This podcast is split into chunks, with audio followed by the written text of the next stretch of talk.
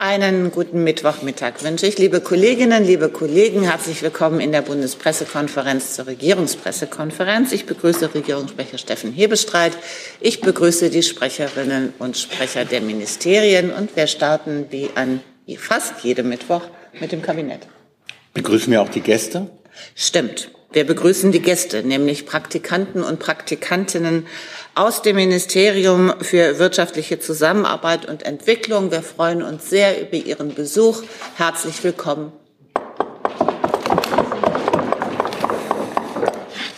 Ja, heute ist Mittwoch. In der Regel tagt das Bundeskabinett, so auch heute. Der Bundeswirtschaftsminister hat dabei den Jahreswirtschaftsbericht der Bundesregierung vorgelegt. Im Anschluss an diese Regierungspressekonferenz wird er es ja auch noch Ihnen ähm, vortragen und morgen auch im Rahmen einer Regierungserklärung im Deutschen Bundestag die Ergebnisse ausführlich erläutern. Daher von meiner Seite vielleicht in aller Kürze. Die Ergebnisse. Die Bundesregierung erwartet für das Jahr 2024 ein reales Wachstum des Bruttoinlandsproduktes in Höhe von 0,2 Prozent. Die Inflation geht erfreulicherweise weiter zurück. Der Anstieg der Verbraucherpreise dürfte sich auf 2,8 Prozent verringern. Parallel dazu ist mit einer Steigerung der verfügbaren Einkommen um 3,8 Prozent zu rechnen, sodass wir wieder von steigenden Reallöhnen ausgehen können. Beim Arbeitsmarkt rechnen wir weiter mit einer robusten Entwicklung.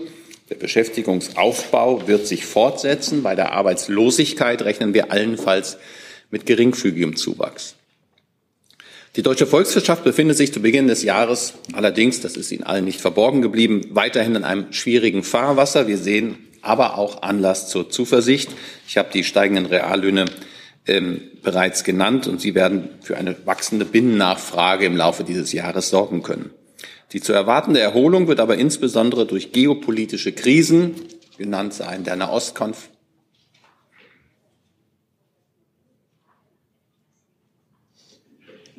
Technische Geräte sind oft sehr kompliziert. Und Sie führen ein Eigenleben. Gut. Fangen wir nochmal an. Diese zu erwartende Erholung wird allerdings durch geopolitische Krisen, genannt sei der Nahostkonflikt, der weitere russische Angriffskrieg auf die Ukraine und andere weltpolitische Verwerfungen sowie durch geldpolitische Straffungen gebremst. Der Wirtschaftsstandort Deutschland steht vor erheblichem Anpassungsdruck.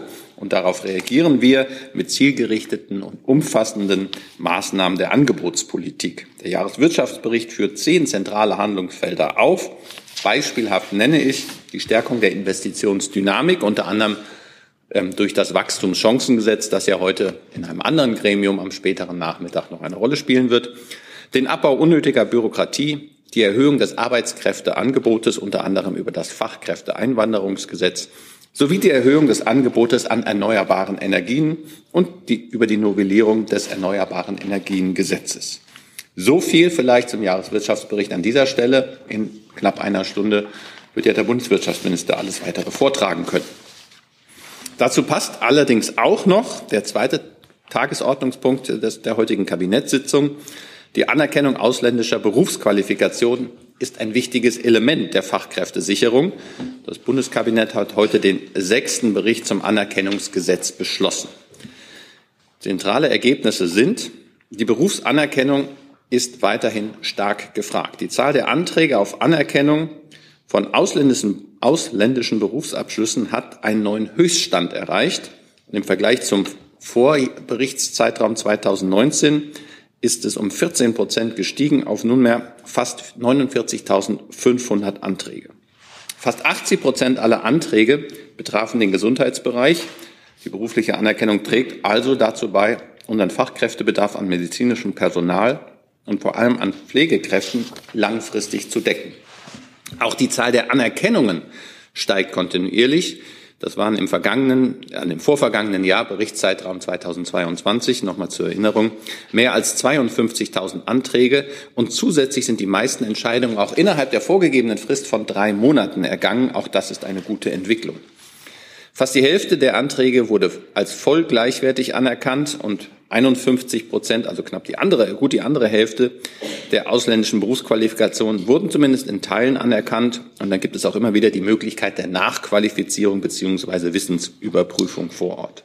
Es wurden auch immer mehr Anträge aus dem Ausland gestellt. 2022 waren es bereits 48 Prozent. Die Zahl hat sich seit dem Bericht, letzten Bericht 2019 mehr als verdoppelt.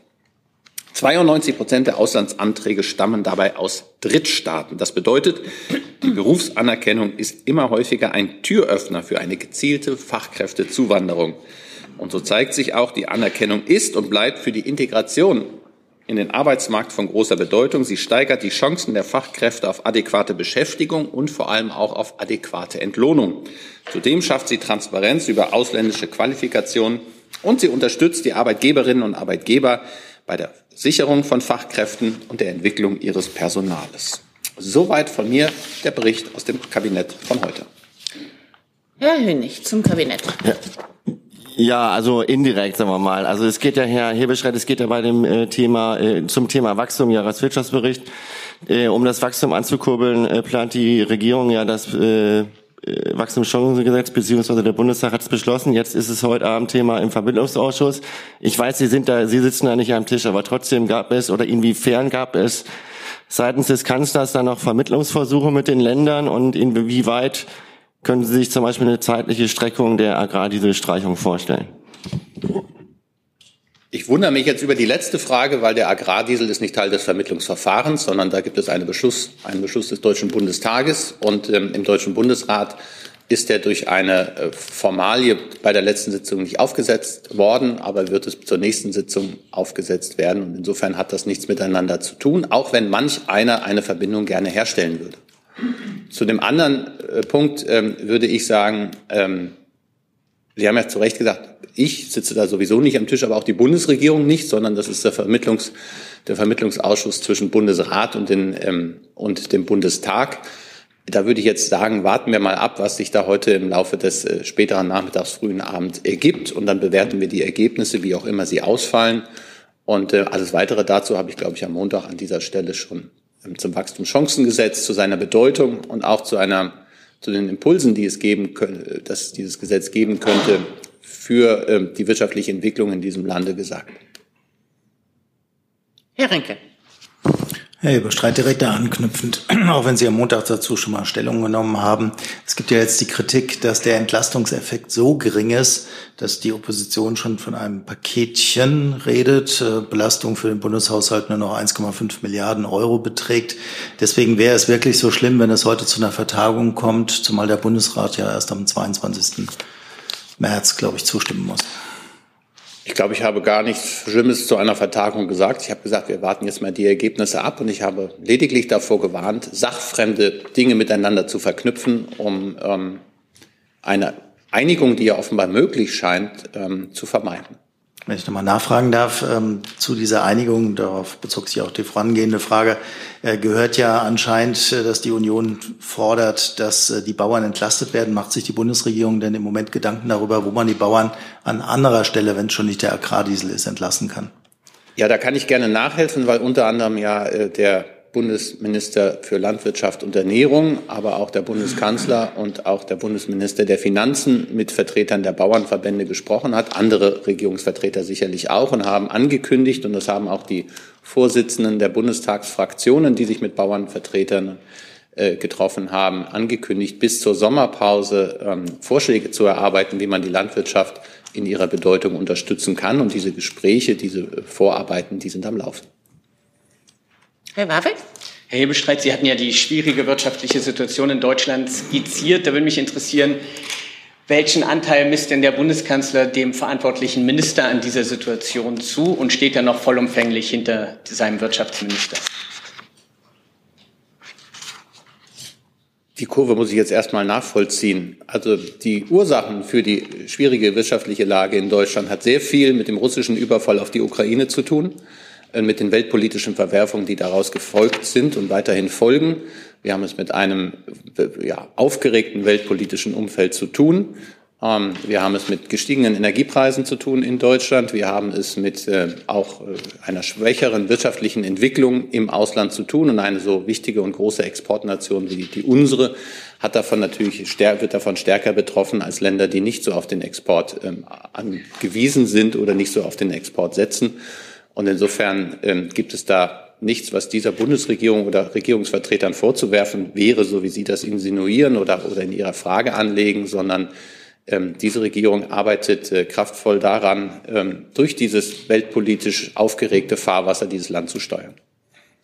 Zusatz? Zusatz. Sieht der Kanzler denn andere Ministerien in der Verantwortung, etwa das Ministerium, das sich gegen die, am vehementesten gegen die Aufhebung der Schuldenbremse stellt, in Verantwortung oder zumindest Teilverantwortung für diese aktuelle schwierige Situation? Nein. Herr Rinke, nochmal? Ja, eine Frage ans Finanzministerium, nochmal zum Wachstumschancengesetz. Nur um sicherzugehen, dass wir da über die richtigen Zahlen verwenden. Können Sie bitte nochmal sagen, äh, wie Sie sich jetzt äh, die Belastung, also der Steuermindereinnahmen zwischen Bund, Ländern und Kommunen vorstellen. Es gibt ja einen Kompromissvorschlag, äh, der hat äh, das ganze Paket ja ziemlich abgespeckt. Können Sie uns da die Zahlen nennen, wie stark jede staatliche Ebene belastet würde? Ähm, ich müsste kann Ihnen jetzt zu dem, zum, zum laufenden Verhandlungsstand ähm, äh, keine Auskunft geben, ähm, da ich jetzt, äh, da es natürlich Gespräche gegeben hat und auch äh, Kompromissvorschläge erarbeitet haben, aber da würde ich Sie äh, bitte auf, auf äh, verweisen auf, äh, auf den Abschluss äh, der Sitzung heute Abend. Herr Hebestreit hat ja gesagt, wird der Vermittlungsausschuss tagen ähm, und wenn es da eine Einigung gibt, dann können wir uns auch dazu äußern, aber ich kann Ihnen jetzt hier keinen äh, Zwischenstand geben. Weitere Fragen zum Kabinett? Hey Leute, politischer Journalismus muss nicht kommerziell oder öffentlich-rechtlich sein. Podcasts müssen nicht durch grässliche Werbung finanziert sein.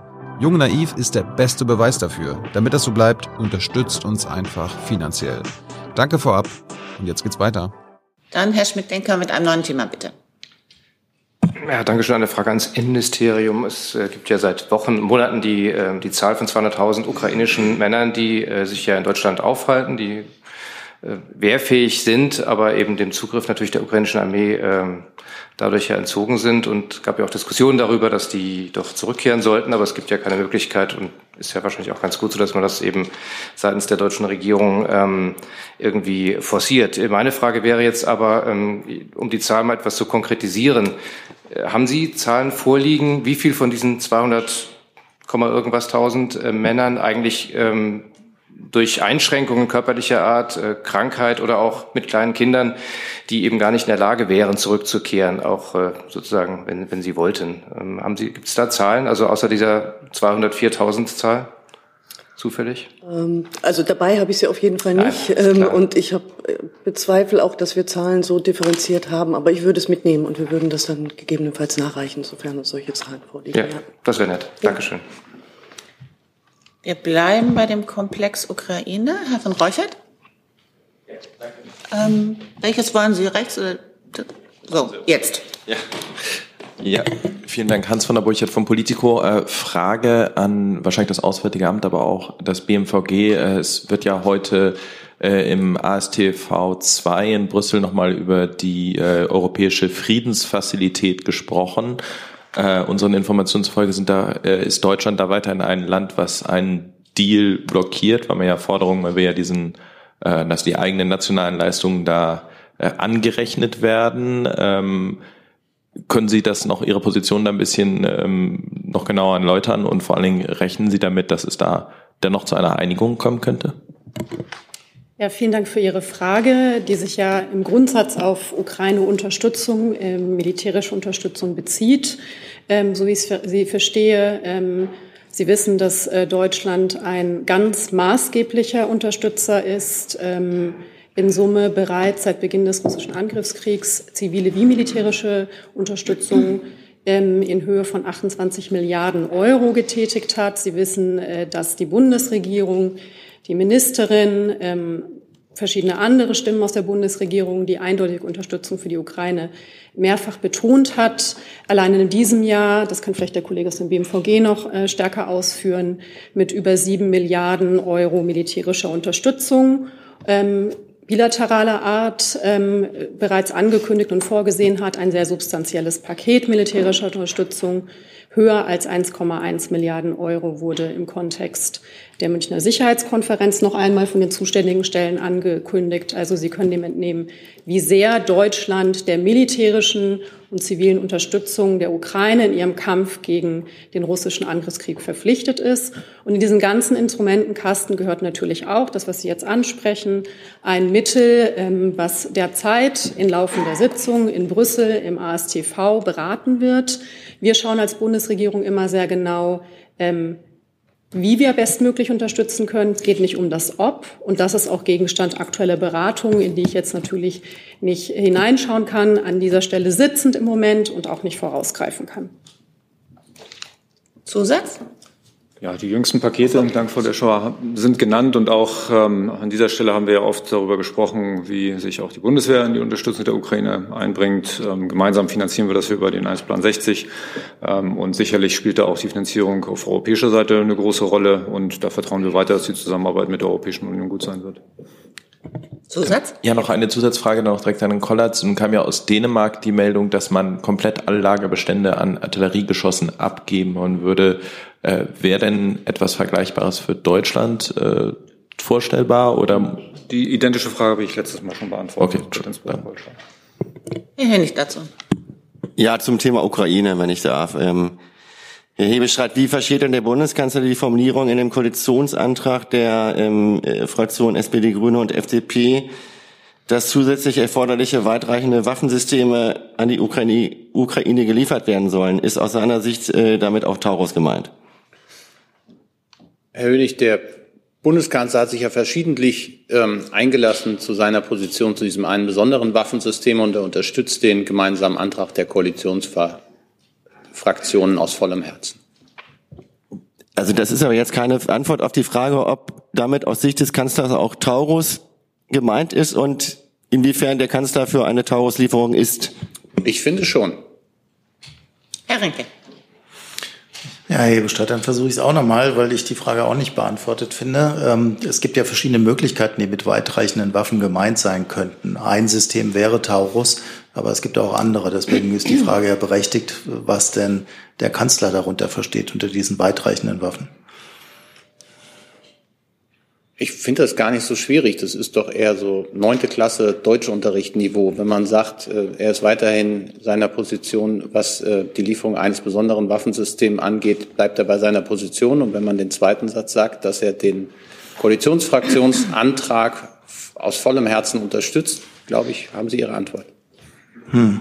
Jetzt habe ich mehr als die neunte Klasse hinter mir, aber verstanden habe ich sie ehrlich gesagt immer noch nicht, weil ähm, es gibt, wie gesagt, verschiedene Möglichkeiten und die Frage des Kollegen bezog sich darauf, ähm, ob der Kanzler unter diesem Antrag ein anderes Waffensystem meint als Taurus.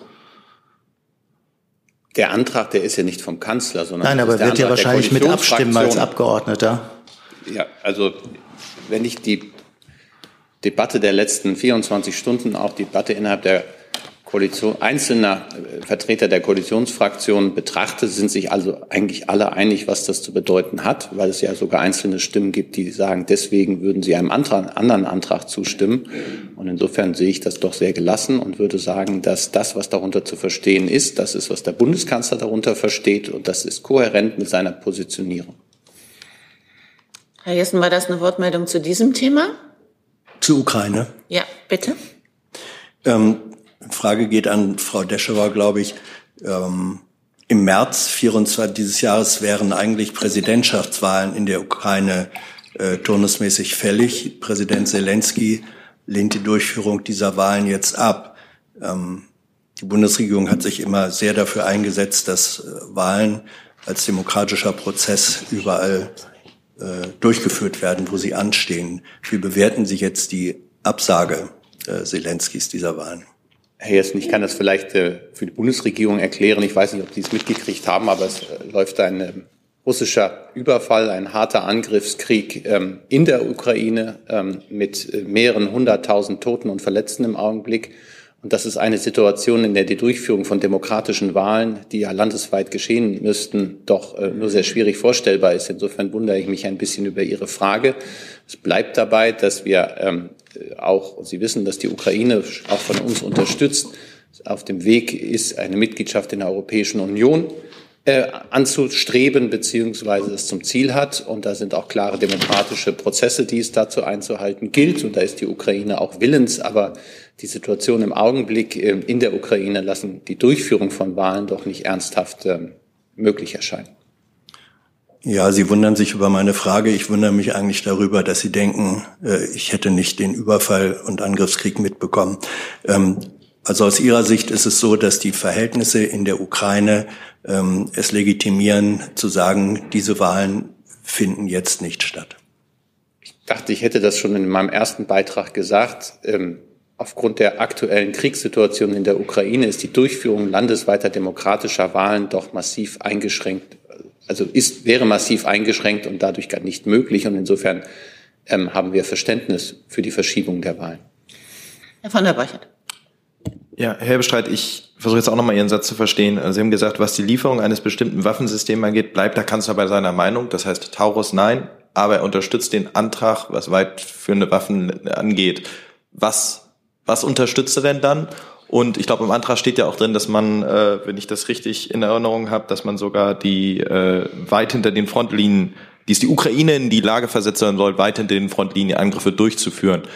Äh, heißt das denn womöglich, dass man beim Ringtausch etwas machen könnte, um, also Ringtausch mit Großbritannien, um da die Ukraine in diese Lage zu versetzen? Oder wie soll sie in diese Lage versetzt werden? Danke. Vielleicht muss ich mich nochmal entschuldigen bei allen Neunklässlerinnen und Neunklässlern an dieser Stelle. Vielleicht ist es doch komplizierter, wenn so viele Fragen nach die aus meiner Sicht doch sehr klaren Positionierung. Der Bundeskanzler hat sich zu diesem einen Waffensystem doch wiederholt und ich glaube zuletzt in der vergangenen Woche ähm, in einer großen süddeutschen Zeitung ähm, klar geäußert. Und wenn er heute diesen Antrag unterstützt und gleichzeitig sieht, dass seine Haltung die ist, die er in der letzten Woche geäußert ist, ist es doch zwangslogisch, dass was er unter diesem Begriff, der in diesem Koalitionsantrag klug formuliert aufgebracht, äh, aufgeführt worden ist, versteht. Und so geht es auch den allermeisten, die diesen Antrag formuliert haben und ihn gelesen haben und ihn interpretieren. Und dann habe ich sogar noch darauf hingewiesen, dass es einzelne KoalitionspolitikerInnen gibt, die entschieden haben, weil sie ihn genauso interpretieren, wie ihn der Bundeskanzler interpretiert, dass sie sich mit dem Gedanken tragen, ähm, auch einem anderen Antrag zuzustimmen, der dieses eine Waffensystem sehr klar nennt. Und ich glaube, wenn man sich all diese Teile zusammenlegt, okay, ich sag mal Oberstufe, elfte Klasse Deutsch, dann hat man das. Aber wenn es so klar ist, dann sagen Sie doch, dann sagen Sie doch mal ganz klar, was versteht er darunter? Dann ist es mir nicht klar. Ich sage das so unklar, wie ich sage. Herr Rinke. Herr Rinke. Ich nehme Sie gerne nochmal auf die Liste. Herr Rinke. Es freut mich, dass wir mittlerweile bei der 11. Klasse sind. Es geht da noch weiter. Sie haben ähm, hoffentlich meine Entschuldigung bei Reuters ja, ja. über alle Neunklässlerinnen und Neunklässler Akzeptiert für die Neunklässler, genau. Wir machen dann weiter mit den Elfklässlern.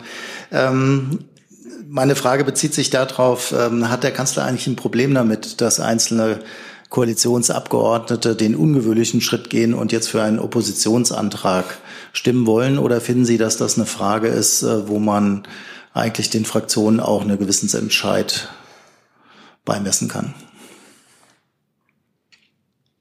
Also wenn Sie es so zuspitzen, glaube ich, ähm, kein, also die Frage, ob etwas eine Gewissensentscheidung ist oder nicht, im Sinne des, ähm, der Fraktionsdisziplin heißt es, glaube ich, ähm, das entscheiden die Fraktionsspitzen. Das entscheidet niemand sonst. Und meines Erachtens äh, hat niemand entschieden, dass das eine Gewissensfrage in dem Sinne ist. Ähm, und ansonsten muss jeder Abgeordnete, jeder Abgeordnete ähm, Verantwortung für sein Handeln übernehmen. Und ähm, da hat der Bundeskanzler vielleicht eine Meinung zu, aber die behält er für sich. Dann gehen wir zurück zu Herrn von der Borchert, bitte. Ja, ich hatte auch noch gefragt zu dem Ringtausch. Da gab es ja das Angebot aus Großbritannien. Können Sie da etwas Neues vermelden? Ich glaube, ich habe schon von anderer Stelle äh, an einer äh, schon gesagt, dass ich von einem Angebot aus Großbritannien nie gesprochen und auch nie etwas gehört habe. Und insofern kann ich da auch nichts Neues vermelden. Es wird auch von deutscher Seite nicht erwogen, sowas zu tun. Ich glaube, das ist im Moment nicht akut. Man was wir immer tun ist, da könnte ich wieder diejenigen, die hier regelmäßig sind, meine drei Prinzipien aufführen. Das heißt, wir unterstützen die Ukraine so stark, wie es irgend geht, Wir sorgen dafür, dass weder Deutschland noch die NATO Kriegspartei in dieser Auseinandersetzung wird. Und wir stimmen uns eng und vertrauensvoll mit unseren Partnern und Verbündeten ab, allen voran mit den Vereinigten Staaten. Herr Schmidt-Denker? Vielleicht kann ja der Fachmann hier ein bisschen äh, erhellende Informationen beisteuern. Herr Kollatz, welche weitreichenden Waffensysteme, wenn man jetzt den Taurus, der ja ausdrücklich nicht gemeint ist, ähm, mal rausnimmt, welche äh, dieser Waffensysteme hat die Bundeswehr denn dann eigentlich anzubieten? Oder richtet sich dieser Antrag am Ende an unsere europäischen und weiteren Verbündeten, dass sie dann diese Waffensysteme liefern sollen? Nun bin ich ja mehr ähm, Fachmann für Flugabwehrangelegenheiten und da sind die Reichweiten deutlich geringer ausgeprägt. Nein, ich habe da keine ergänzenden Angaben zu machen. Sie können sich auf unserer Technikseite online mal umschauen. Da sind sämtliche Waffensysteme drauf. Da stehen auch Reichweiten. Tut mir leid. Dann machen wir weiter mit Herrn, Herr Hönig nochmal dazu. Herr Hebestreit, weil Sie ja das Interview in der Süddeutschen Zeitung äh, jetzt nochmal angesprochen haben. Da wird äh, der Bundeskanzler gefragt, ob jetzt äh, die Ukraine, ob Deutschland doch Taurus liefert. Dann Antwort, Deutschland liefert die Waffen, auf die es jetzt ankommt. So. Welche Waffen genau, auf welche Waffen genau kommt es denn jetzt an? Aus Sicht des Kanzlers. Das, auf die, das sagt er da ja auch nicht. Doch, es ist, aber offenbar ist das, auf, Deutschland liefert die Waffen, auf die es jetzt ankommt. Also auf welche Waffen kommt es an, Komma, auf die, die Deutschland liefert. Das ist jetzt schon 13. Nee, also ich habe Hessen-Abitur, das war zehnte Klasse.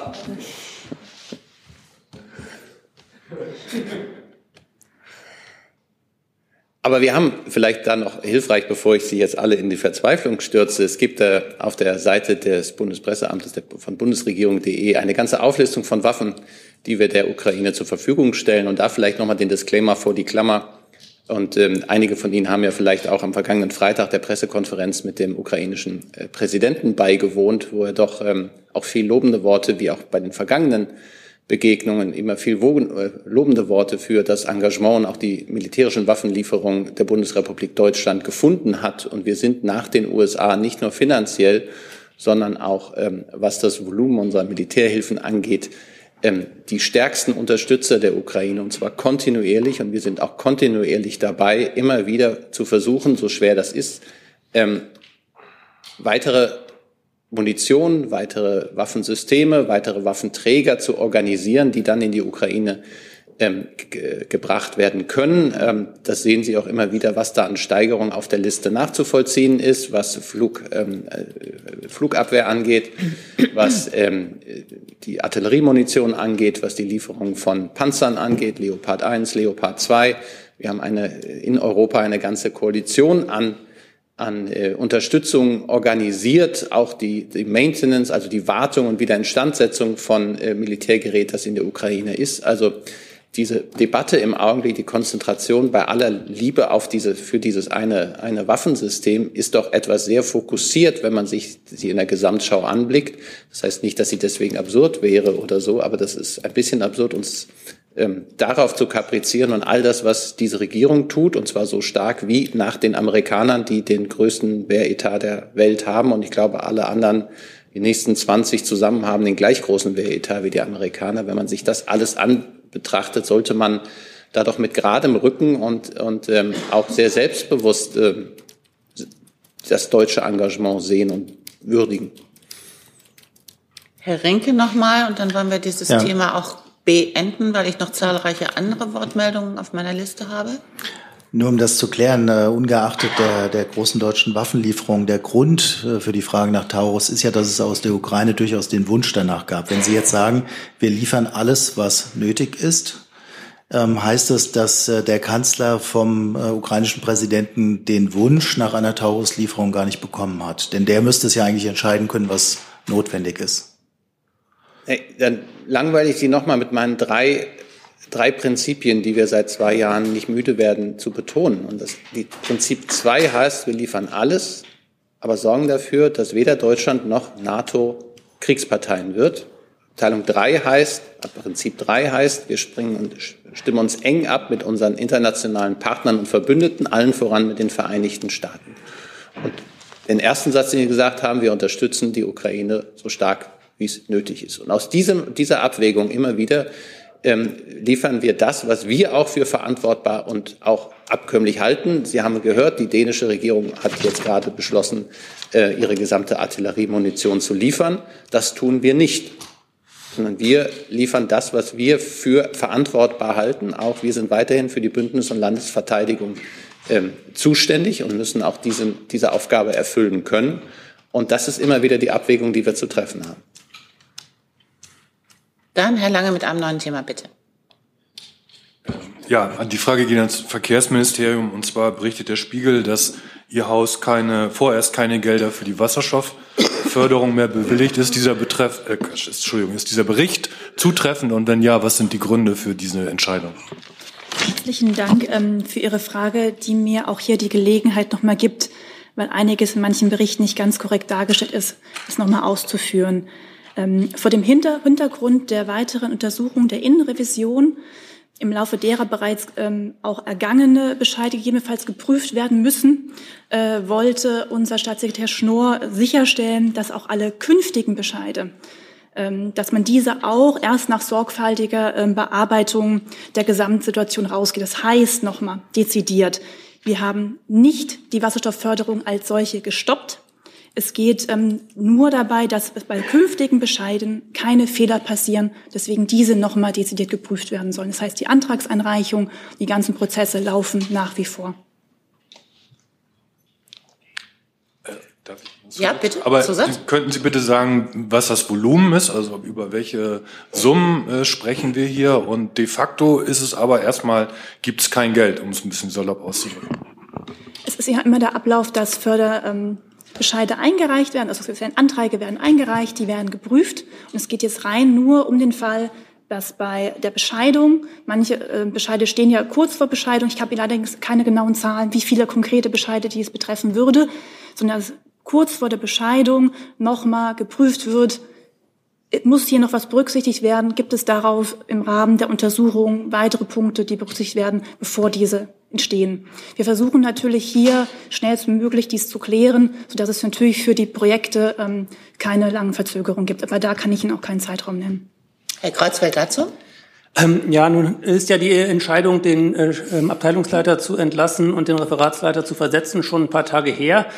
Hat es denn seitdem jetzt neue Erkenntnisse auf Ungereimtheiten gegeben, die dazu geführt haben, dass man jetzt mit mehreren Tagen Verzögerung diese Entscheidung getroffen hat, alle Auszahlungen nochmal neu zu überprüfen? Ähm, also gibt es irgendwelche neuen Erkenntnisse, die die Ursache für diese Entscheidung waren? Für mich ist es natürlich jetzt schwierig, im Rahmen laufender Untersuchung mich zu äußern. Ich verstehe aber natürlich sehr stark Interesse. Auch unser Interesse ist, ist es, diesen Fall ähm, grundlegend aufzuarbeiten. Ähm, die ähm, interne Revision sichtet Tausende von E-Mails und auch, ähm, glaube ich, insgesamt ein, ein Umfang von 14 GB an Unterlagen, die sie erhalten haben.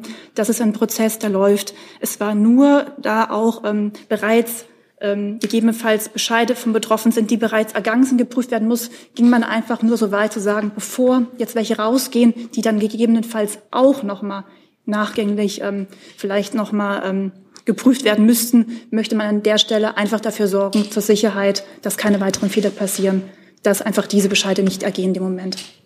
Nachfrage dazu. Die interne Revision, die jetzt prüft, hat ja schon mal geprüft und einen offensichtlich falschen Abschlussbericht und Zwischenbericht vorgelegt, ist also mit der Aufklärung bisher gescheitert. Äh, Gibt es denn bei Ihnen im Haus noch Vertrauen, dass man das intern klären kann? Oder was sagen Sie zur Forderung, dass man sich vielleicht da jetzt mal externe Unterstützung holen sollte bei der Aufklärung von diesen offensichtlich absichtlich verschleierten Vorgängen bei Ihnen im Hause?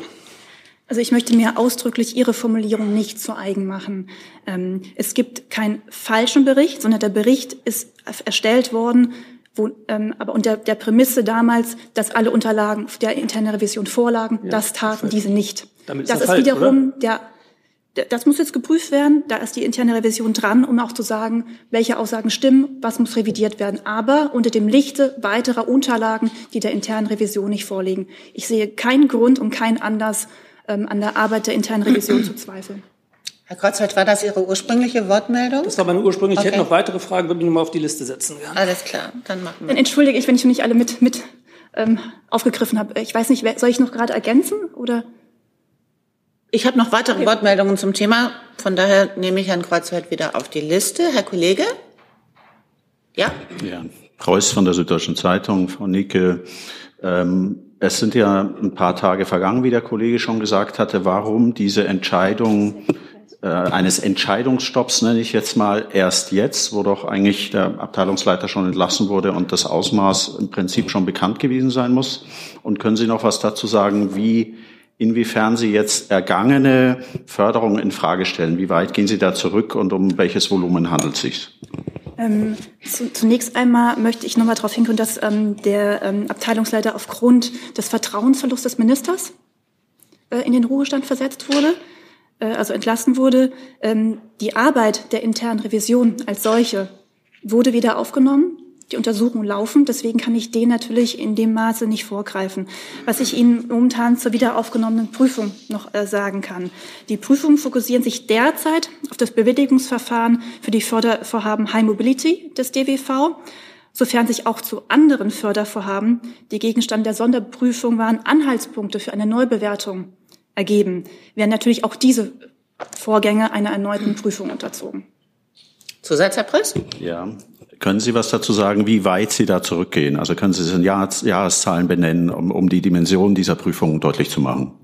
Also der Fokus ähm, äh, liegt vor allem ähm, bei äh, Vorhaben aus dem Jahr 2021. Herr Lange nochmal. Frau Nicke, wenn ich Sie gerade richtig verstanden habe, sagten Sie, der, der, äh, bei der Prüfung hätten nicht alle Dokumente vorgelegen. Äh, gestern sind Dokumente unter anderem von Lobby Control veröffentlicht worden, die offenbar über IFG angefordert, eingeklagt wurden. Ähm, also es sind Dokumente, die, würde ich jetzt sagen, von Ihrem Ministerium kommen. Hat Herr Schnurr die nicht gesehen? Sind das auch Dokumente, die vorher nicht bekannt waren? Ähm, welche IFG-Anfrage meinen Sie? Sie haben eine ganze, ganze Übersicht von okay. IFG-Anfragen. Ich habe jetzt unterstellt, also ich beziehe mich jetzt tatsächlich auf die Berichterstattung von Lobby Control gestern. Mhm. Äh, Mailverkehr zwischen Herrn Bonhoff und anderen äh, ähm, ich, ich kann es jetzt auch rausholen, aber es, Februar? Bitte? Ich versuche es nur gerade einzuordnen, ähm, weil es wie gesagt einige waren. Sind es die ähm, Unterlagen, die am 7. Februar äh, per IFG Müsste ich jetzt tatsächlich nachgucken, ich weiß es nicht. Also das Datum, ich habe es hier auf dem Rechner, ja, aber es dauert, glaube ich, zu lange. Wenn ich die falsche Zuordnung mache, ähm, bin ich einfach vorsichtig, weil es sehr, sehr viele verschiedene IFG-Anfragen waren. Da bitte ich um Verständnis, dass ich da sehr präzise sein möchte.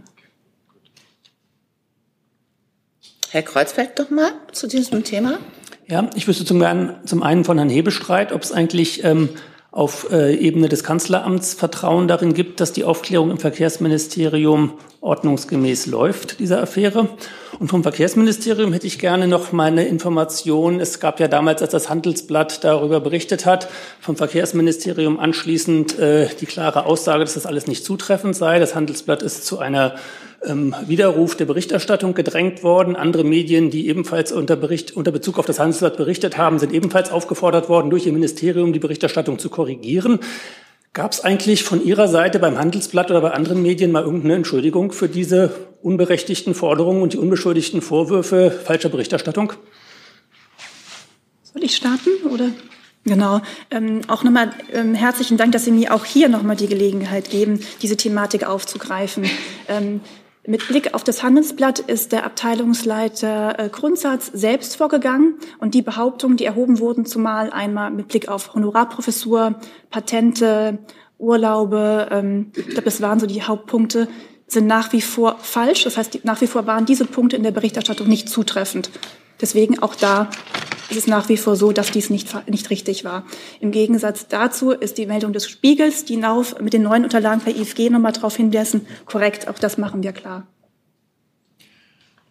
Und das Kanzleramt ist überzeugt, dass ähm, die Aufklärung im zuständigen Ministerium mit der nötigen Ernsthaftigkeit und auch der Gründlichkeit betrieben wird. Zusatz, Herr Kreuzfeld? Nee, keine weiteren Fragen. Herr Jung dazu. Wie groß ist denn dieses Team, das jetzt nochmal prüft, was Sie vorher auch schon mal geprüft hatten und zu einem anderen Ergebnis gekommen sind? Wie gesagt, auch hier, Herr Jung, möchte ich noch einmal betonen, dass ähm, dieses Team, was geprüft hatte, nicht alle Unterlagen hatte. Und deswegen natürlich aufgrund dessen, dass Sie jetzt Kenntnis davon haben, dass es mehr Unterlagen gibt, diese Prüfung wieder aufgenommen haben. Dieses Team umfasst nach meiner Kenntnis sechs Personen. Und äh, weil Sie vorhin von 14 Gigabyte gesprochen hatten, die jetzt untersucht werden, wie viele Gigabyte sind denn seit letztem Mal dazugekommen? Also was an neuen Unterlagen mhm. da ist, sind 14 Gigabyte Unterlagen. Insgesamt oder sind jetzt dazugekommen? Neu dazugekommen. Herr Lange. Gigabyte pro Kopf. Sekunde, Ihr Mikro ist nicht an, Entschuldigung. Doch. So, jetzt. Ich hatte meine.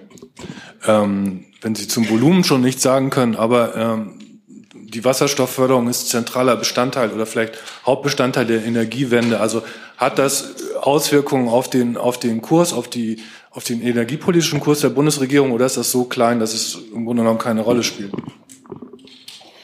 Ähm, ich möchte mich einmal noch mal korrigieren, ähm, Herr Jung. Und zwar waren es insgesamt 14 Gigabyte. Da ist es, ähm, tut es mir leid, das habe ich falsch zugeordnet. Herr ähm, Lange, ich möchte auch noch mal betonen, dass nach wie vor das Thema Wasserstoff für uns ein sehr wichtiges Anliegen auch ist und nach wie vor wir weiterhin an dem Thema Technologieoffenheit festhalten. Gerade deshalb ist es auch so wichtig, dass alle Bescheide korrekt ergehen an der Stelle. Ähm, mit Blick auf Energiewende würde ich an das zuständige äh, BMWK verweisen wollen.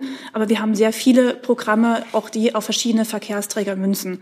Also einmal von der Schiene mit klimafreundlichen Antrieben auf der Schiene bis zur ähm, Wasserstoff-Brennstoffzellentechnologie, auch mit Blick auf Förderung von Nutzfahrzeugen. Also das ist ein weites, für uns nach wie vor sehr wichtiges Thema, wo wir hoffen, durch die Aufklärung auch wieder das Thema positiv besetzen zu können. Ich kann nur ergänzen, dass das Bundeswirtschaftsministerium äh, das natürlich auch sieht, dass der Wasserstoff genau wie die ganze Bundesregierung das sieht, eine zentrale Rolle zukommt. Äh, wir sind, befinden uns im Hochlauf äh, Wasserstoff. Wir haben zahlreiche Maßnahmen, die wir gestartet haben seitens der Bundesregierung, seitens des BMWK. Ich erinnere nur, dass wir vor kurzem eine die äh, Notifizierung bekommen haben, die Genehmigung bekommen haben seitens der Kommission für 24 Wasserstoffprojekte, äh, für die IPSEL-Projekte, die jetzt alle die Förderbescheide bekommen Unternehmen, die Stahlgeschichten und ähnliches. Das, darüber haben wir schon berichtet. Also der Hochlauf äh, an Wasserstoff geht setzt sich weiter fort, den wir auch weiterhin anstreben. Ja, Zusatz? Nur, nur ganz kurz ergänzen, weil ich habe es jetzt gefunden, der Mailverkehr, das ist der vom äh, Juni 2022 zwischen Herrn Bonhoff und, äh, und Herrn Brunner. Und äh, da geht auch, wenn ich das noch anmerken darf, weil es gerade darum um die Entschuldigung ging, äh, auch ziemlich eindeutig hervor, dass die beiden befreundet waren und sie hatten in ihrer Klarstellung damals drum auch darauf hingewiesen, dass es keinen privaten, keine privaten Beziehungen zwischen diesen beiden gegeben hat, offenbar doch. Also danke. Das war jetzt keine Frage, aber es war mir wichtig. Vielen Dank, Frau. Dann Herr Kreuzfeld mit einer Frage. Nee, auch keine Frage, nur noch eine, richtig, eine, eine Klarstellung zu dem, was Sie gesagt haben, weil Sie sagten, es sei damals nur äh, Dinge richtig gestellt worden, die äh, Sie nach wie vor so sehen. Ich zitiere aus der Mail, die Sie damals verschickt haben. Das Handelsblatt hält die geäußerten Verdachte, Klammer auf, Fördermittelvergabe beruhe auf privaten Freundschaften und gemeinsamen Urlauben, Komma, Honorarprofessur, Klammer zu, nicht weiter aufrecht. Ich würde sagen, die Tatsache Fördermittelvergabe beruhte auf Privatschaften, Freundschaften und gemeinsamen Urlaub war nach meinem Verständnis der Grund für die Entlassung des Abteilungsleiters und ähm, Deswegen nur noch mal, das war das, was Sie damals behauptet haben, dass das alles nicht stimme. Das nur zur Richtigstellung. Sie haben nicht sich nur auf die Patente und die Honorarprofessur bezogen. Was dabei. ich dahingehend noch mal ergänzen möchte, dass es eine eidesstattliche Erklärung sowohl seitens Herrn Brunner und Herrn Bonhoff gibt, dass sie keine freundschaftlichen Beziehungen unterhalten. Ja, das ist der Stand, auch nicht nur um Herrn Brunner in der Berichterstattung, wenn ich es richtig sehe. Und im anderen Fall ist es ja erwiesen, oder? Die gemeinsamen Urlaube. Das wurde auch nicht bestritten. Mhm. Fördermittelvergabe beruhe auf privaten Freundschaften, gemeinsamen Urlauben, ist ja aber sehr generell damals zurückgewiesen worden in Ihrer Mail, muss ich mal sagen, und nicht auf Herrn Brunner bezogen. Sie vermischen an der Stelle wieder nee, zwei Sie Punkte. Vermischen. Einmal die Korrektur, die seitens ähm, als Privatperson von Herrn Abteilungsleiter Grundsatz damals gegen das Handelsblatt erwirkt wurde. Wir als BMDV sind nicht auf das, auf das Handelsblatt zugetreten. Das war in Form. Entschuldigung, wollen, wollen wir ausreden lassen? Genau.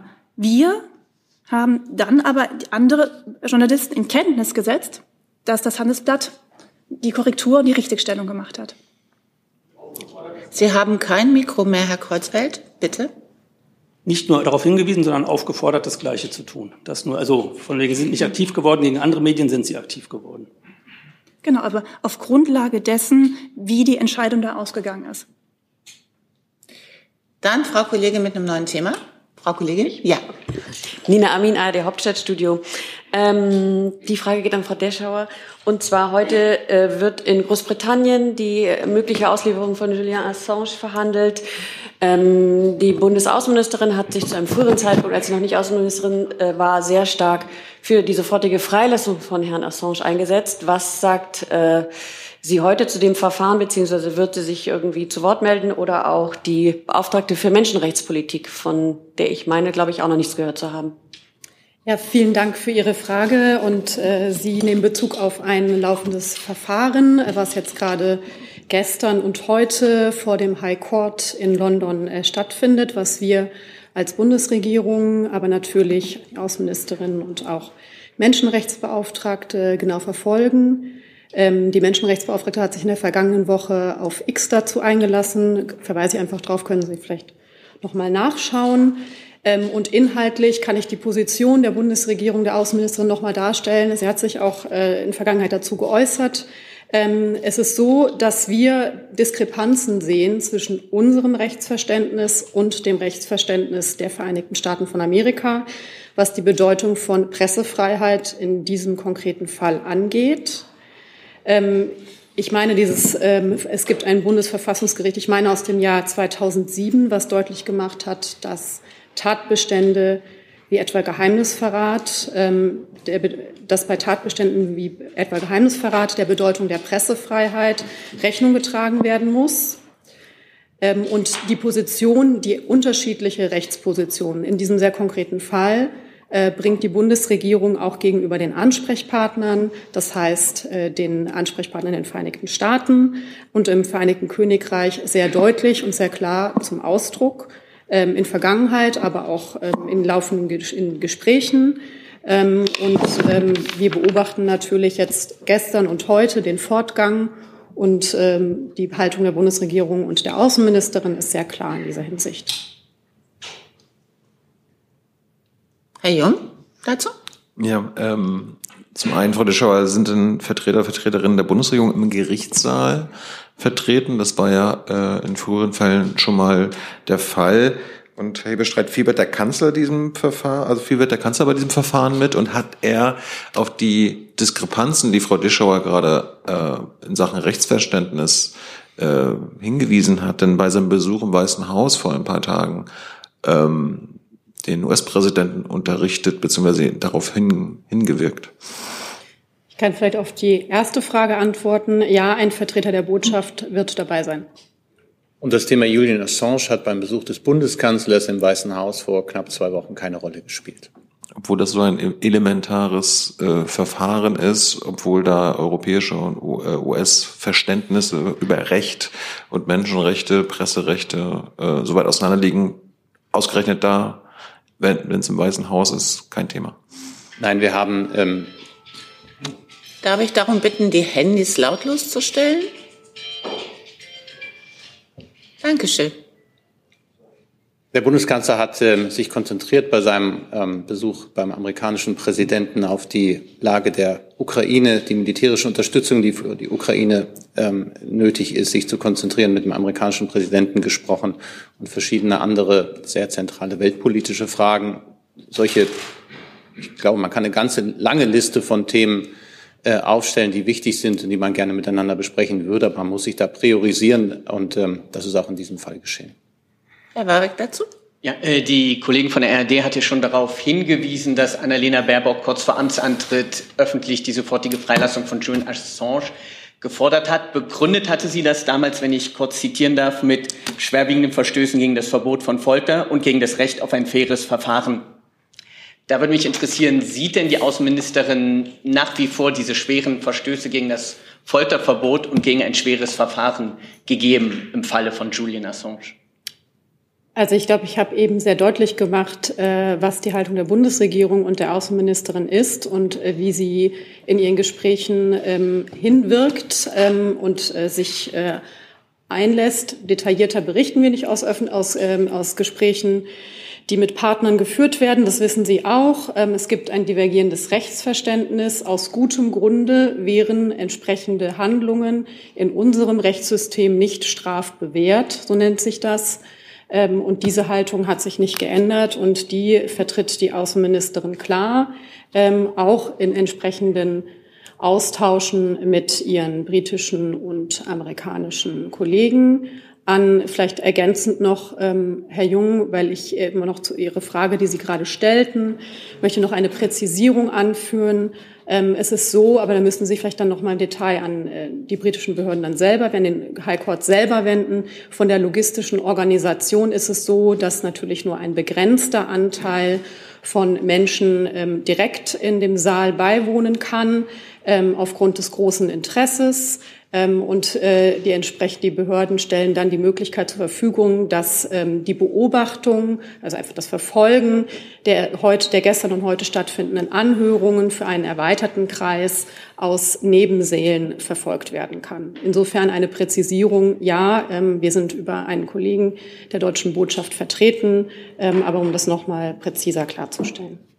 Zusatz, Herr Waffe? Ja, Frau Dischau, ich hatte ja auch darauf verwiesen, dass Frau Baerbock damals von schwerwiegenden Verstößen gegen das Folterverbot gesprochen hat. Sieht denn die Außenministerin nach wie vor schwere Verstöße gegen das Folterverbot gegeben im Falle von Julian Assange? Also, Herr Warwick, ich kann Ihnen sagen, dass wir als Bundesregierung, die Außenministerin, keine Zweifel haben an einem in den Vereinigten Staaten jetzt laufenden rechtsstaatlichen Verfahren und dazu keinen Anlass habe, im Moment diesen Zweifel zu äußern. Die Position der Bundesregierung und der Außenministerin, dass es eine inhaltlich unterschiedliche Bewertung in der Frage, in der Sachfrage gibt, ähm, habe ich klar gemacht. Entschuldigung, Herr Jessen ist dran. Mhm. Danke. Ähm, unterstützt die Außenministerin die Forderung des australischen Parlaments, also Assange's Heimatland, ähm, Assange zu entlassen und nach Australien äh, ausreisen zu lassen?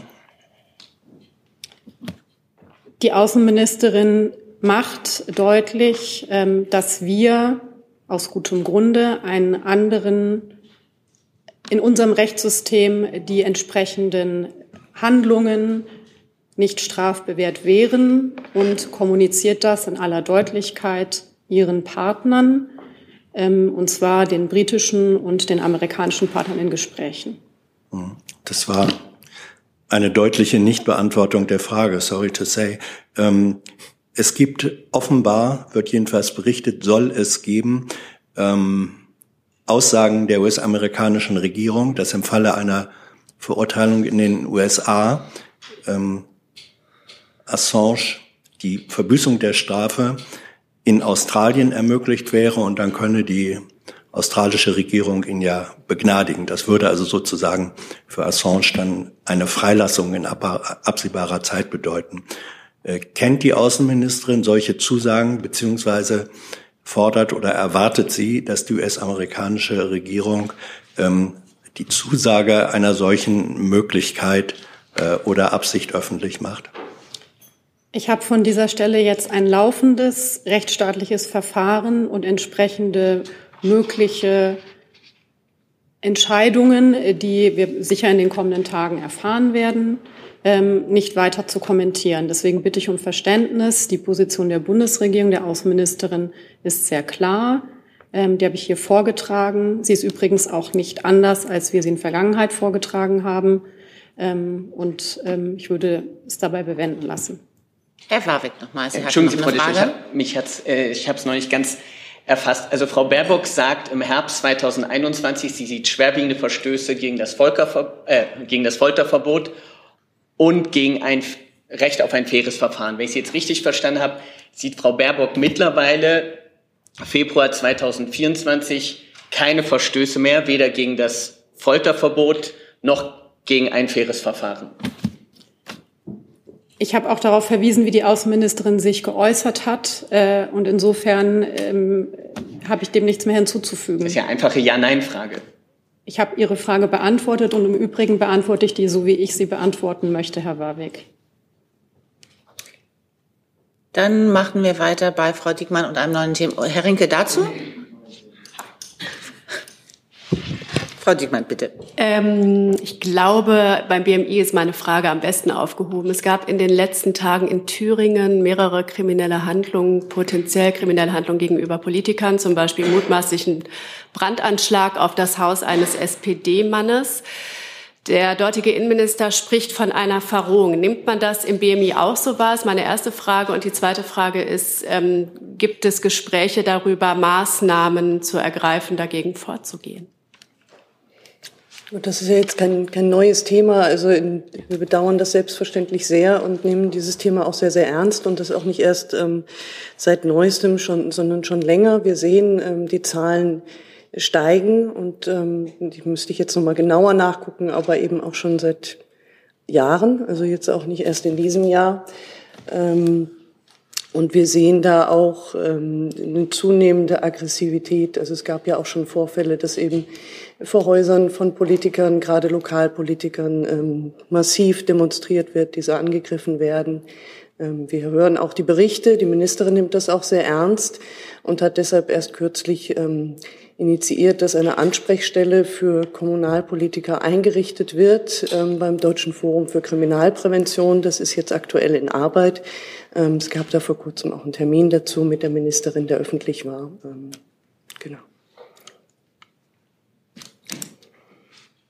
Herr Jessen dazu? Ja, es wäre dann die äh, auch Erledigung meiner angemeldeten Wortmeldungsfrist okay. hier rein. Gut. Frage geht an Herrn Hebestreit, äh, geht um Rechtsextremismus. Ähm, der Mordanschlag von Hanau hat sich gerade zum vierten Mal gejährt. Der Bundeskanzler hat äh, öffentlich äh, sozusagen darauf aufmerksam gemacht und gesagt, man werde nicht zulassen, dass Rechtsextreme äh, die Demokratie gefährden. Er und ähm, die Innenministerin haben, glaube ich, die Namen der neun ermordeten äh, Menschen äh, auch öffentlich erwähnt. Ähm, es gibt aber offenbar bislang keinerlei direkten Kontakt seitens der Bundesregierung zu den Angehörigen. Ähm, auch gibt es wohl keine Äußerung dazu, dass bei der Aufklärung ähm, doch immerhin das festgestellte Behördenversagen nicht äh, entschieden öffentlich gemacht wird erfolgt vor allem eine solche Kontaktaufnahme noch gegenüber den Angehörigen. Man hat den Eindruck, die warten eigentlich darauf. Ich bin jetzt etwas überrascht, weil ich selbst bei einem Treffen mit einem Angehörigen, der vor wenigen Wochen bei einem anderen Termin im Kanzleramt war und dort dem Bundeskanzler im persönlichen Gespräch auch ein Buch übergeben hat, das er eine Reaktion auf diese Tat verfasst hat. Da war ich selber dabei und außerdem weiß ich, dass die Bundesministerin des Inneren in ihrer früheren Funktion auch als äh, Fraktionsvorsitzende der SPD im Hessischen Landtag und auch als hessische Spitzenkandidatin der SPD ähm, und jetzt auch äh, zum Gedenken in Hanau vor wenigen Tagen selbst präsent gewesen ist und dort auch mit Angehörigen gesprochen hat. Insofern wundere ich mich jetzt über, über die Frage. Klar ist, dass ähm, der Hessische Landtag äh, einiges versucht hat zu unternehmen, um Licht in die Angelegenheit zu bringen. Es gab einen Untersuchungsausschuss, wenn ich richtig informiert bin. Und der hat auch äh, ein, ein Ergebnis gebracht, das zum Teil aber unbefriedigend geblieben ist für die Angehörigen, was auch nachvollziehbar ist. Und die Bundesregierung hat an dieser Stelle ihre Solidarität mit den Opfern und mit den Angehörigen der Opfern immer wieder erklärt. Äh, das war auch mit Präsenz, mit Gesprächsangeboten und das steht. Und wie gesagt, insofern wundert es mich, ich glaube, es ist zwei Wochen her oder zweieinhalb Wochen her, dass dieser Termin im Bundeskanzleramt war. Mhm.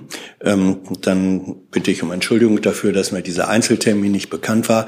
Das ist ja aber noch etwas anderes als sozusagen ähm, ein bewusstes äh, Vorgehen oder Kontaktaufnahme mit allen, äh, mit den Angehörigen aller äh, neun Ermordeter. Ähm, es geht ja aber auch um die Frage des Staatsversagens äh, bei der Aufklärung. Ist das äh, noch einmal ein Thema oder sagen Sie, das ist jetzt Sache der hessischen äh, Behörden und wir hoffen, dass das aufgeklärt wird? Ich würde erst mal sagen, ich würde mir diesen Begriff jetzt nicht einfach freihändig zu eigen machen wollen. Und ich habe darauf verwiesen, dass im, im Lande Hessen eine Aufklärung stattgefunden hat und äh, dass dort den politischen Kräften und auch den Verwaltungskräften erstmal deren Aufgabe ist, das weiter voranzutreiben, wenn es da noch weitere Dinge aufzuklären gibt. Herr Rinke mit einem neuen Thema. Genau, das ist eine Frage, die geht an Herrn Hebestreit. Es geht um die Wirtschaftsweise Veronika Grimm. Ähm, die Kolleginnen und Kollegen in dem Gremium haben sie aufgefordert, das Gremium zu verlassen, weil sie einen Aufsichtsratsposten bei Siemens Energy annehmen will und sie dann Interessenskonflikt sehen. Ich hätte ganz gerne gewusst, wie das Kanzleramt diesen Fall beurteilt. Das Kanzleramt hat, da haben Sie recht, hat auch eine Information äh, von dem Sachverständigenrat bekommen und wir verweisen darauf, dass das ein eigenständiges Gremium ist und dass das eigene Regeln hat und auch die Einhaltung dieser eigenen Regeln in eigener Regie vornehmen muss.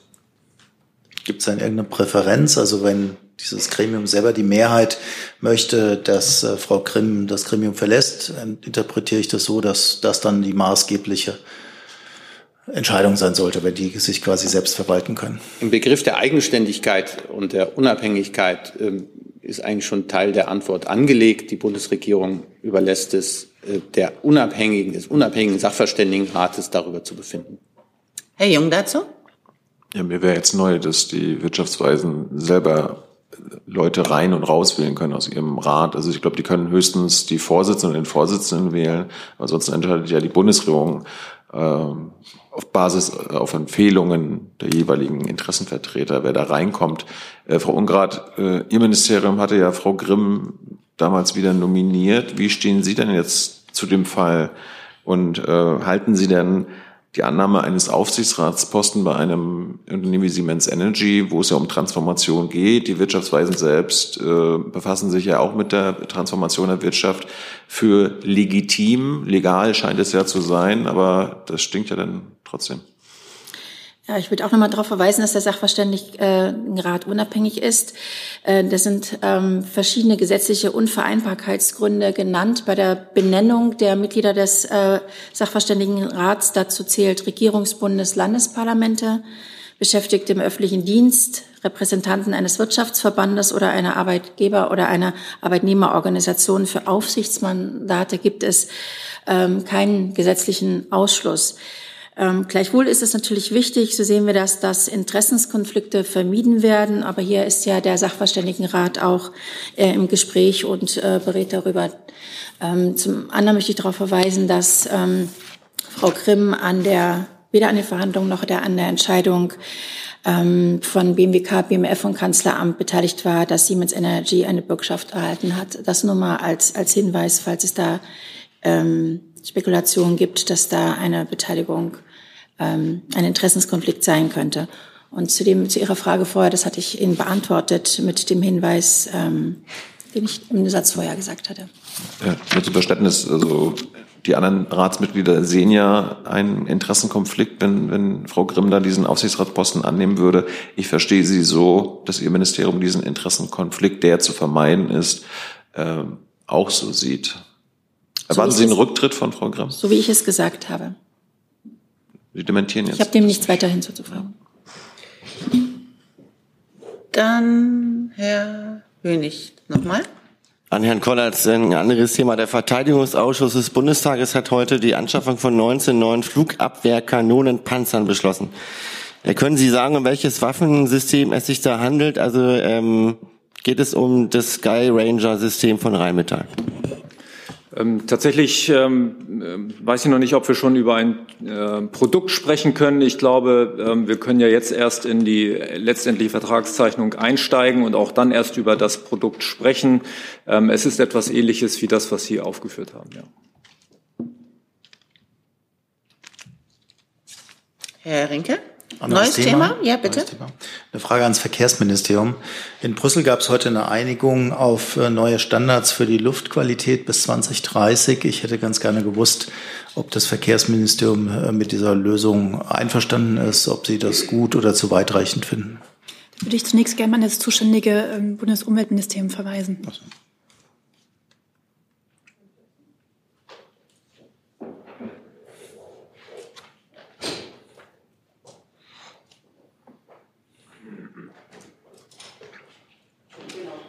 Frage, äh, wo sind Sie? Ihre Frage nochmal? Äh, ja, in ja. Brüssel wurde heute äh, wurden neue Standards für die Luftreinhaltungsqualitätsgrenzwerte ja. bis 2030 beschlossen. Ich hätte ganz gerne gewusst, äh, ob das auf Zustimmung der Bundesregierung stößt. Vielleicht haben Sie ja gesehen, die Ministerin hat sich dazu auch schon geäußert und äh, entsprechend auch diese Einigung im sogenannten Trilog ähm, begrüßt, weil es ist tatsächlich ein wichtiger und ein guter Fortschritt eben für saubere Luft ähm, in Europa. Und ähm, äh, dazu auch ergänzen, also es ist äh, tatsächlich äh, gelungen, dass wir auch noch äh, wesentliche Änderungen eben erreichen konnten für diese Einigung. Und von daher äh, steht einer Zustimmung Deutschlands eben zu diesem Ergebnis nichts entgegen. Wenn ich nochmal nachfragen darf, ich habe das Verkehrsministerium ja vorhin gefragt, weil wir bei Trilog Ergebnissen in den letzten Wochen so die Erfahrung gemacht haben, dass die Bundesregierung sich möglicherweise am Ende aber dann doch wieder enthält. Also ist innerhalb der Bundesregierung jetzt abgeklärt, dass Deutschland diesem Trilogergebnis zustimmen wird? Meines Wissens ja. Das können Sie auch bestätigen? Sekunde, jetzt bitte. Genau. Ähm, genau, ich wusste, dass heute der Trilog stattfindet. Ähm, habe bis jetzt nichts Gegenteiliges, aber ähm, müsste ich gegebenenfalls nochmal nachliefern. Das wäre gut, weil das ist eigentlich der zentrale Punkt. Genau. Hi, hier ist Tyler, ich filme das Ganze. Hier ist Thilo, ich äh, stelle dir die Fragen. Hier ist Hans, ich achte aufs Protokoll und stelle fest, wir sind unter drei. Heimliche Info nur für euch. Gar nicht so heimlich, kann man in den Infos lesen, wie man uns unterstützen kann. Nämlich per PayPal oder Überweisung. Weiter geht's. Dann habe ich noch mal Herrn Warwick auf meiner Liste. Nee, eigentlich Hat sich nicht. erledigt. Herr Jung? Äh, zum Thema Gaza nochmal, Frau Deschauer. Wie bewerten Sie das Veto der Amerikaner gegen die UN-Resolution jetzt? Ich glaube, die war gestern. Ich habe das Veto nicht zu bewerten. Ähm, die Positionierung ähm, von einem Sicherheitsratsmitglied. Sie wissen, wir sind derzeit selbst nicht im Sicherheitsrat. Das hatten wir hier Montag besprochen, als ähm, wir schon einmal über den Resolutionsentwurf ähm, der algerischen ähm, Vertretung in New York äh, sprachen. Ähm, insofern, Sie kennen ja dann auch das, die Möglichkeit, dass nach einem abgelehnten Sicherheitsratsresolution aufgrund eines Vetos oder wenn die nicht, äh, nicht die Mehrheit zustande gekommen ist, die notwendig ist für eine Annahme, dann Gespräche weitergehen und gegebenenfalls ähm, auch Initiativen in der Generalversammlung ähm, vonstatten gehen können. Dem will ich nicht vorgreifen, aber ähm, die Möglichkeit besteht. Ähm, die Positionierung der amerikanischen Kolleginnen und Kollegen habe ich nicht zu bewerten. Ja, je, mein Hintergrund war, weil ähm, die 25, nee 26 EU-Außenminister ja eine sofortige humanitäre Feuerpause gefordert hatten und das ja äh, im Sinne der UN-Resolution gewesen wäre. Dementsprechend hätte es ja sein können, dass sie diese dieses äh, US-Veto kritisch gesehen hätten. Ähm, aber zu dieser Forderung der EU-Staaten, die Herr Borrell ja am Montagabend verkündet hatte, ähm, derselbe Herr Borrell hatte eine Woche vorher gesagt äh, zum Thema US-Unterstützung für Israel und die Waffenlieferung, Zitat, wenn man der Meinung ist, dass zu viele Menschen getötet werden, sollte man vielleicht weniger Waffen liefern, um zu verhindern, dass so viele Menschen getötet werden. Heißt dann jetzt, da sich Deutschland hier angeschlossen hat bei dieser Forderung nach sofortiger humanitärer Feuerpause im Gazastreifen, dass sie ähm, diesen, dieser Logik von Herrn Borrell auch äh, nachkommen und jetzt erstmal keine Waffen an Israel liefern? Weil man Also- kann ja nicht beides machen, Waffen liefern und gleichzeitig sagen, hört auf. Also, ähm, Herr Jung, Sie, äh, also Sie fügen verschiedene Elemente oder Aspekte in Ihrer Frage zusammen. Ich versuche es kurz äh, zu sortieren. Ähm, und die Position wird Sie ähm, nicht, nicht überraschen. Ähm, ich werde jetzt auch von dieser Stelle genauso wenig, wie ich die US-Positionierung kommentiere, die Aussage von Herrn Borrell kommentieren. Was ich sagen kann, ist, dass am Montag am Rande des Außenrates die Ministerin sich öffentlich geäußert hat. Und Sie sagen es, 26 EU-Mitgliedstaaten sich in einem Statement, in einer gemeinsamen Erklärung geäußert haben und die Dramatik der Lage, der humanitären Lage vor Ort zum Ausdruck gebracht haben, ihre Sorge und auch, dass humanitäre Feuerpausen, Pause dringend notwendig ist, um die Lage der Menschen zu verbessern. Das ist eine Position, die die Außenministerin schon seit langem sagt und vorbringt, dafür wirbt in ihren Gesprächen in der Region, zuletzt in der vergangenen Woche auch in Israel. Und das ist auch die Position, die dann gemeinsam im EU-Rahmen zum Ausdruck gekommen ist. Und Frau Amin nochmal mit der letzten Frage für heute. Äh, gut, ich habe jetzt dann eine Frage noch zum Tierschutz, ganz anderes Thema ans BMEL. Dann tauschen wir da dann nochmal. Danke.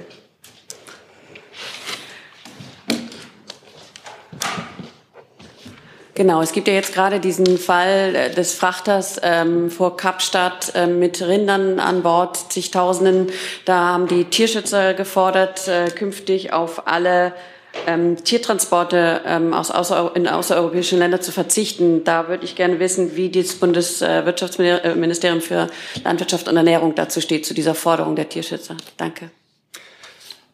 Ja, vielen Dank. Ähm, Ich glaube, es ist keine neue Info, dass wir uns seit längerer Zeit in Brüssel dafür einsetzen, dass lange, lange also sehr lange ähm, Tiertransporte innerhalb der Europäischen Union verboten werden tatsächlich. Wir haben national alles getan, was wir tun können, ähm, damit es keine langen Tiertransporte aus Deutschland mehr gibt. Das heißt, wir haben Entschuldigung, gedulden Sie sich noch ein paar Minuten? Dankeschön. Wir haben Veterinär Genau, ich fange, ich setze nochmal an. Also wir haben national schon vieles getan, was wir national tun können. Wir haben Veterinärzertifikate mit Drittstaaten zurückgenommen. Das heißt, es können keine langen Tiertransporte mehr aus Deutschland in Drittstaaten auf Basis dieser Zertifikate erfolgen, beispielsweise für Schlachttiere, aber auch Tiere zur Zucht.